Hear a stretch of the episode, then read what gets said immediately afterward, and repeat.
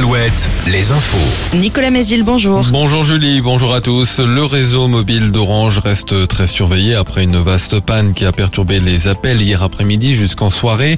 Les clients de l'opérateur ont eu de grandes difficultés pour recevoir et passer des appels mobiles, y compris vers les numéros d'urgence, notamment en Vendée. Pas d'explication de la part d'Orange qui a simplement présenté ses excuses hier. Nouvelle étape dans la contestation contre la réforme des retraites. Examen ce matin à l'Assemblée nationale en commission des affaires sociales de la proposition de loi du groupe Lyotte pour abroger la réforme. La majorité compte faire barrage et empêcher l'arrivée du texte dans l'hémicycle le 8 juin prochain.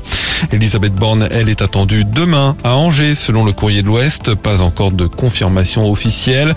La première ministre ferait un déplacement sur le thème de la petite enfance en visitant deux structures d'accueil dans le quartier de la Roseraie. Elle devrait y conclure le volet petite enfance du Conseil national de la refondation.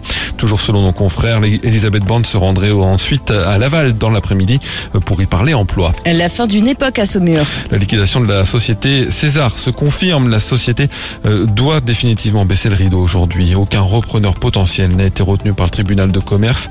L'entreprise spécialisée dans la commercialisation de déguisements a été créée en 1842. Joséphine Point.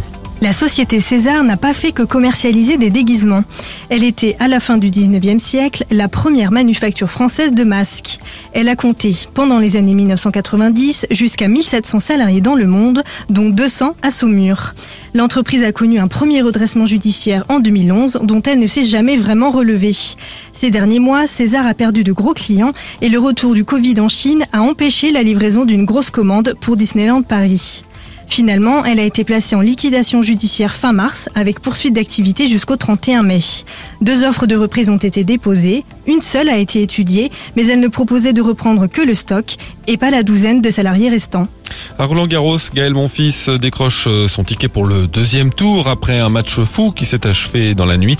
En revanche, élimination surprise du numéro 2 mondial, Daniel Medvedev.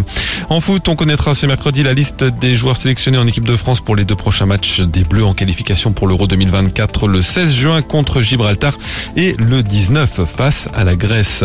Enfin, la météo de ce mercredi plein soleil de nouveau avec encore un peu de vent de nord-est et des maxi entre 26 et 28 degrés. Alouette, Alouette. le 6-10, le 6-10 de Nico et Julie. On est déjà le 31 mai aujourd'hui, dernier jour du mois.